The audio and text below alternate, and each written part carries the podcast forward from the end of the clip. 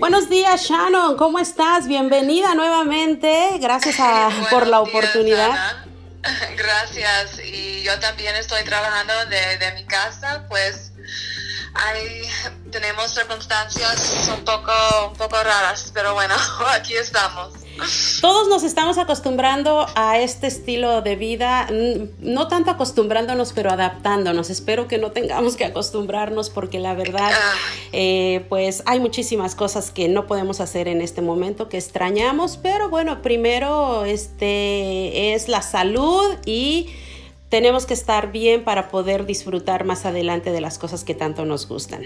Claro, seguimos, ¿verdad? Seguimos adelante. Claro que sí. Pues bienvenida nuevamente y ah, vamos a ir directamente al tema porque ya sabemos que aquí el tiempo se va volando y una de las cosas que hemos estado ah, diciendo a nuestra audiencia y también a través de los diferentes ah, flyers que vamos a hablar de DACA porque hace aproximadamente un mes, menos que eso, un poquito tal vez, la Corte Suprema pues dio el anuncio que muchos soñadores estaban esperando. La verdad es que estaban viviendo en incertidumbre por mucho tiempo y bueno, finalmente un anuncio este, de esperanza o por lo mínimo de tranquilidad por un momento. Por favor, háblanos del el estado o de la situación en que se encuentra DACA en este momento. Claro, bueno, primeramente quería explicar um, de nuevo qué es, qué es DACA, qué es acción diferida. Um, y es importante recordar que ciertas personas que llegaron a los Estados Unidos siendo niños um, y cumplían ciertos criterios, podrían pedir consideración de, DACA, de acción diferida, para tiempo de dos años sujeto a renovación y por lo tanto ser elegibles a la autorización de empleo.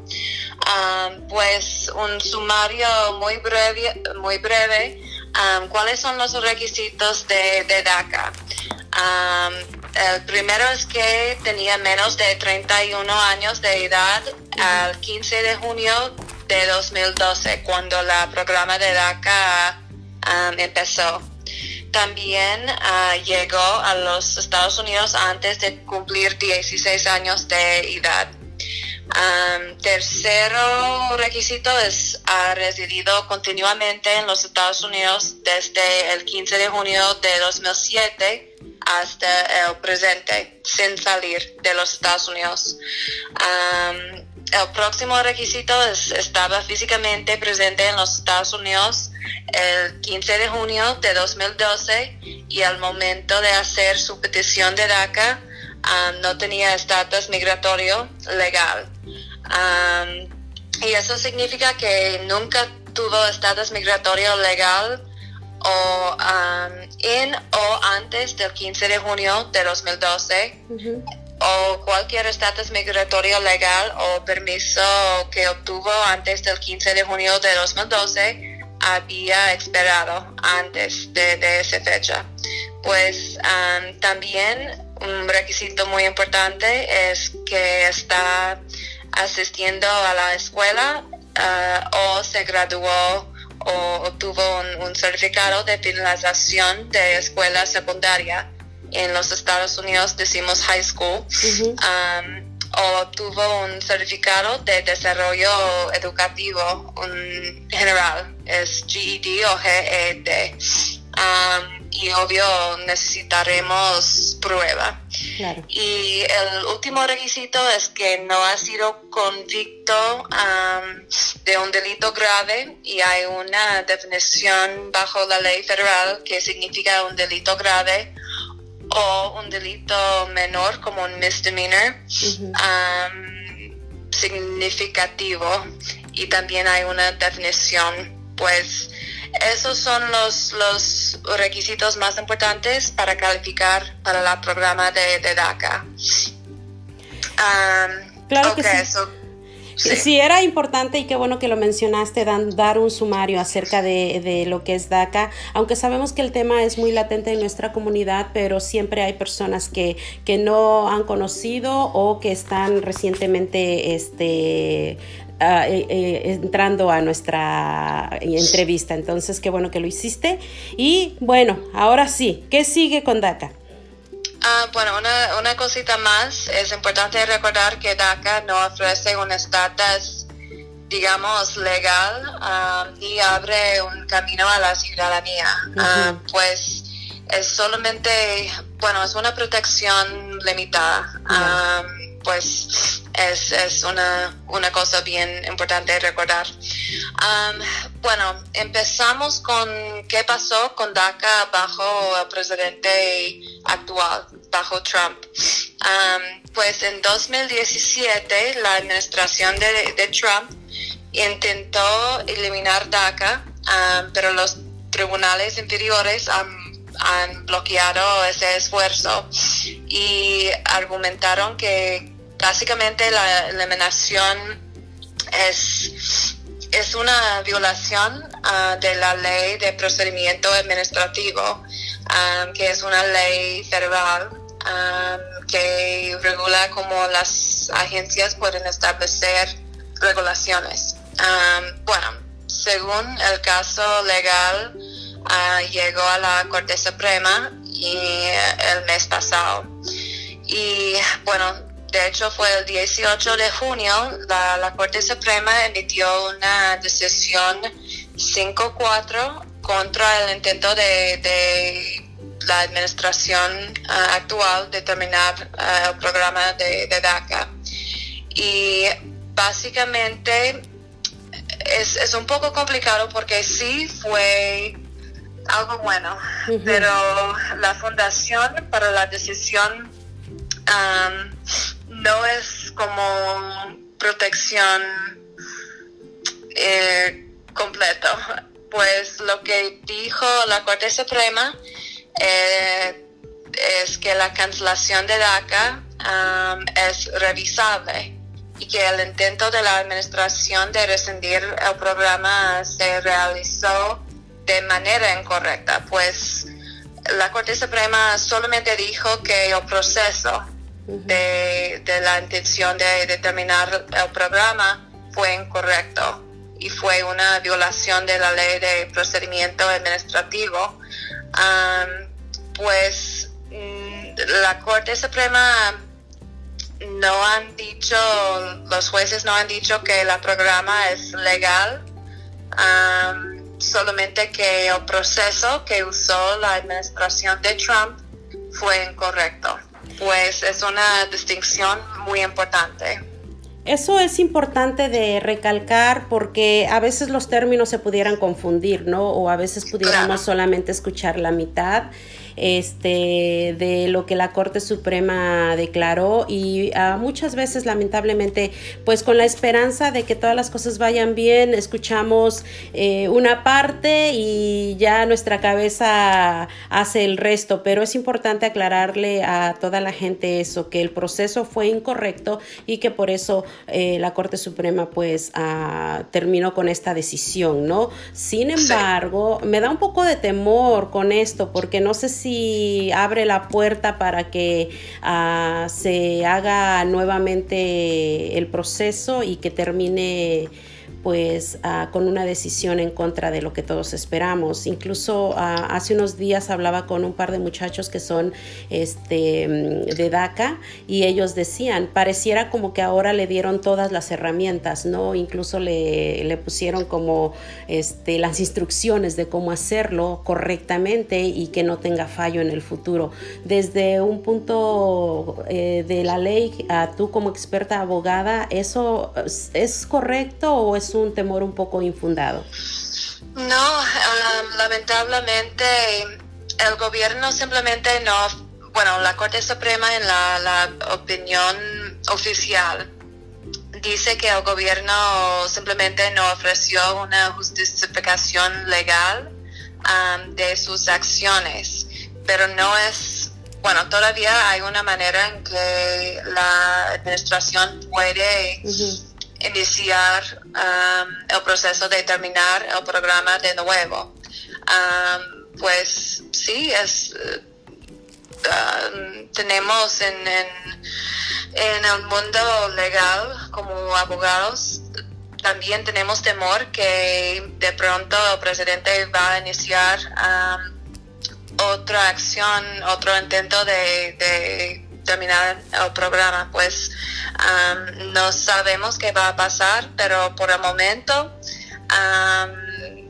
los es casi 700 mil personas que tienen DACA son protegidos pero solamente por el momento. Ok, entonces eh, DACA regresa a su estado original, ¿no? Eh, quiere decir que las personas eh, pueden ah, renovar su DACA si es que estuvieran prontos a vencer y si es así, ¿con cuánto tiempo de anticipo es ah, recomendable hacerlo? Ok, um, bueno, en teoría sí, um, la programa el programa debe ser exactamente el mismo que, fue en 2012 um, cuando empezó el programa. Um, pero las implicaciones inmediatas de la decisión de la Corte Suprema, cuando estamos hablando de renovaciones, um, la oficina de USCIS, que significa la Oficina de Ciudadanía y Servicios de Inmigración, Um, debe continuar aceptando y procesando las solicitudes de renovación de DACA.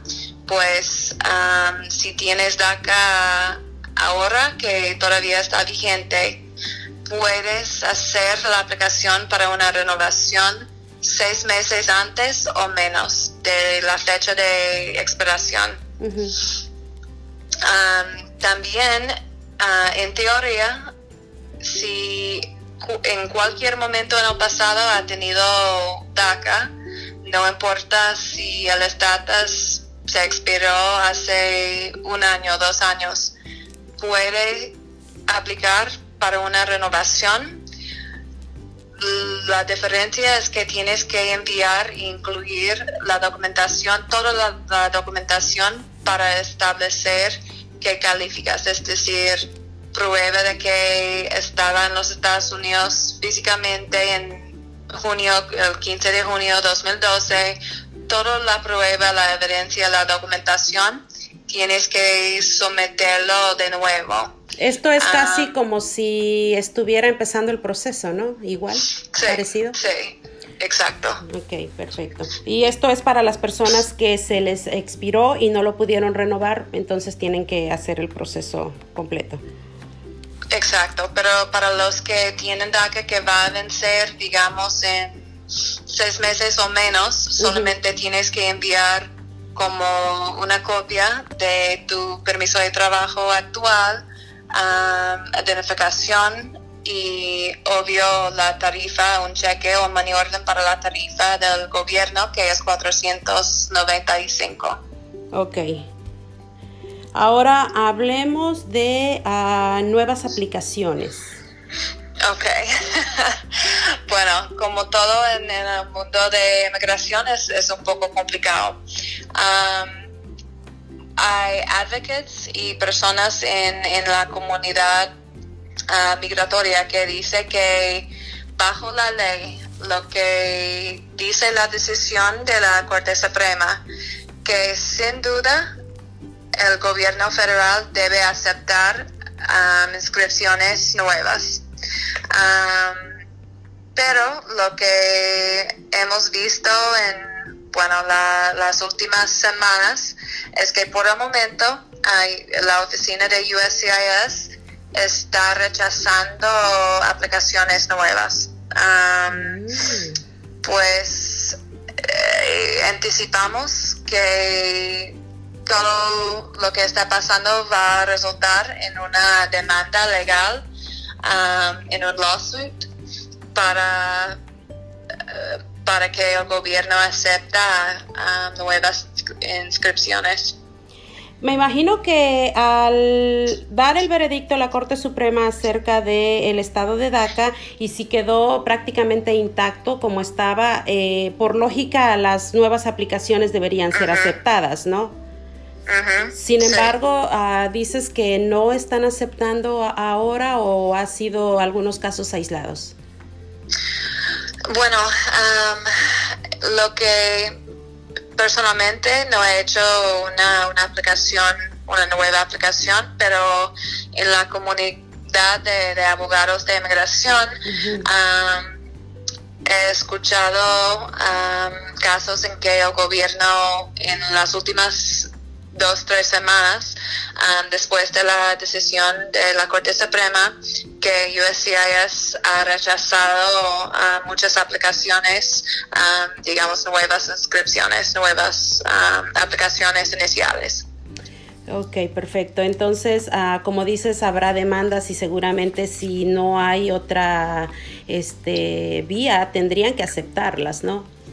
Sí, y anticipamos que últimamente que USCIS va a aceptar um, nuevas aplicaciones. Um, por esto recomiendo que consulte con un abogado de inmigración o un representante legal lo antes posible um, para ver si en caso que aceptan nuevas aplicaciones, si calificas y que tendrían que tener todos los requisitos que ya mencionaste al principio y que, y que están publicados uh, en, pues en todas partes cuando buscas acerca del tema de DACA. Cuando, Shannon, Shannon, tengo que preguntar, cuando decías en teoría, estaba yo imaginando, ok, ¿qué significa en teoría? Porque como que me da un poco de, no sé, de, de miedo preguntar, pero lo tengo que hacer. Eh, ¿Esto significa que existe la posibilidad que no sea como debería de ser? Ah, um, bueno, lo que quiero decir cuando digo en teoría es cuando estamos hablando de las palabras fijas en la, en la decisión, um, a mí es bien claro que el gobierno debe aceptar no solamente renovaciones, pero también nuevas aplicaciones y realmente no hay espacio de, de apelear o digamos de ah, decir algo en contra de, ah, de eso. Pero bueno, um, el gobierno obvio ya está diciendo algo diferente, pues también es, es un poco difícil de de entender bien lo que dice el presidente, porque el día de la decisión, el 18 de junio um, de este año, el presidente dijo que iba a iniciar el proceso de terminar el programa de DACA de nuevo. Pero la semana pasada um, él dijo, bueno, específicamente él dijo lo resolveremos con DACA. Ah, creo que están pasando cosas buenas con DACA, es lo que él dijo. Vuelvan a enviar el caso, pero lo resolveremos.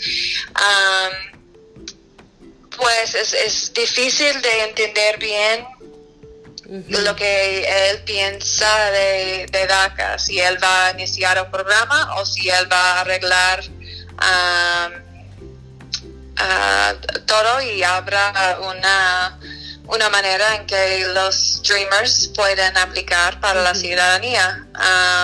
porque, bueno, cada semana es algo diferente, pues por eso digo en teoría, porque no sabemos. Ya, solo para que estemos este, conscientes de eso, ¿no? Que puede cambiar en cualquier momento. Incluso cuando el presidente ah, hace estas declaraciones, pues la mayoría de la gente, la verdad, ya no sabe si le cree o no, porque, como dices, es muy cambiante en sus decisiones y luego, pues esto puede ah, tomar un curso diferente. Creo que estas declaraciones también las hizo muy cerca de la visita del presidente de México. Entonces, aunque los Dreamers no solo son mexicanos, son de todo el mundo, pero no sé si esto tenía algo que ver con eso, que ya sabemos que en la política se mueven ese tipo de comentarios alrededor de situaciones. Y la otra cosa, el presidente está en medio de una pandemia, está en medio también de reelecciones y pues tantísimas cosas que tiene en su escritorio. ¿Crees que tendrá tiempo o se dará el tiempo para volver a hacer el proceso y mandarlo a la Corte Suprema o podríamos esperar que haya algún otro movimiento o que quede así como está hasta ahora?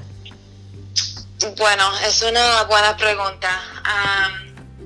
de hecho, no necesariamente lo que pasó en 2017 no fue como un, caso legal, fue una acción um, executive order, como un, orden del presidente sin autorización de cualquier rama del gobierno federal o agencia Congress um, que sea, fue un orden presidencial, digamos. Um, pues sí, hay la posibilidad antes de noviembre de este año y todo lo que, va a pasar con um, la elección, que, que, él puede hacer otro orden de terminar el programa. Pues sí, será posible, sin duda y que también sería posible, no sé si en algún momento pueda utilizar el tema de los Dreamers y de DACA también a su favor políticamente hablando. Sí, sí, pero lo, lo que no entiendo bien es que hay apoyo, creo que es casi um, 80% de la población de los Estados Unidos las personas que están apoyando um, el programa de DACA y también una manera en que los Dreamers pueden aplicar para la, ciudadanía, pues a mí parece que es algo bueno para apoyar el programa y continuar el programa en, vez de esfuerzos de terminar pues no entiendo bien lo que él dice ni lo que él piensa. Es complicado, vamos a dejarlo así. es complicado. Como complicado también fue al escuchar algunas declaraciones del presidente acerca de estudiantes internacionales. Estamos en medio de una pandemia y el mundo entero está eh, pues tratando de sobrevivirla. Y bueno, aparte de eso, tiene que seguir la vida, ¿no? Y en medio de nuevas regularizaciones, en medio de cambios extremos, una de ellas eran los estudiantes internacionales que Ahora, al parecer, la mayoría o muchos, uh, muchas escuelas y colegios tendrán eh, las clases por línea solamente o usarán diferentes herramientas para no tener a los estudiantes en clase. Entonces, una de las cosas que el presidente decía era que pues no tiene caso que estén aquí si están este, estudiando en línea, ¿no? Pero hay muchas variantes en este tema porque eh, pues los exámenes probablemente no van a ser en línea, etcétera, etcétera. Al parecer, también como cada este, situación con el presidente, pues siempre hay la contraparte, ¿no? ¿Cómo está esa situación? ¿Cómo están los estudiantes ahora internacionales que están esperando es, ah, el nuevo ciclo? ¿Ya estamos bien con eso o cuál es el proceso ahora? Sí, bueno, el gobierno del presidente Trump ha dado un paso atrás y ha decidido el martes pasado que de hecho no suspenderá las visas para los estudiantes extranjeros ah, matriculados en universidades que ofrezcan todos sus estudios en línea. pues de hecho ahora no es, no es un problema, no es una consideración. no hay un problema para los estudiantes ah, extranjeros si en el el semestre que viene si ellos tienen clases solamente en línea. no, el gobierno no va a iniciar procedimientos de deportación. de hecho, van a aceptar y van a continuar el estatus legal. es una visa que se llama F1 para estudiantes. el gobierno no va a cancelar la visa de estudiantes um, para los que eh, van a ingresar en, clases solamente en línea.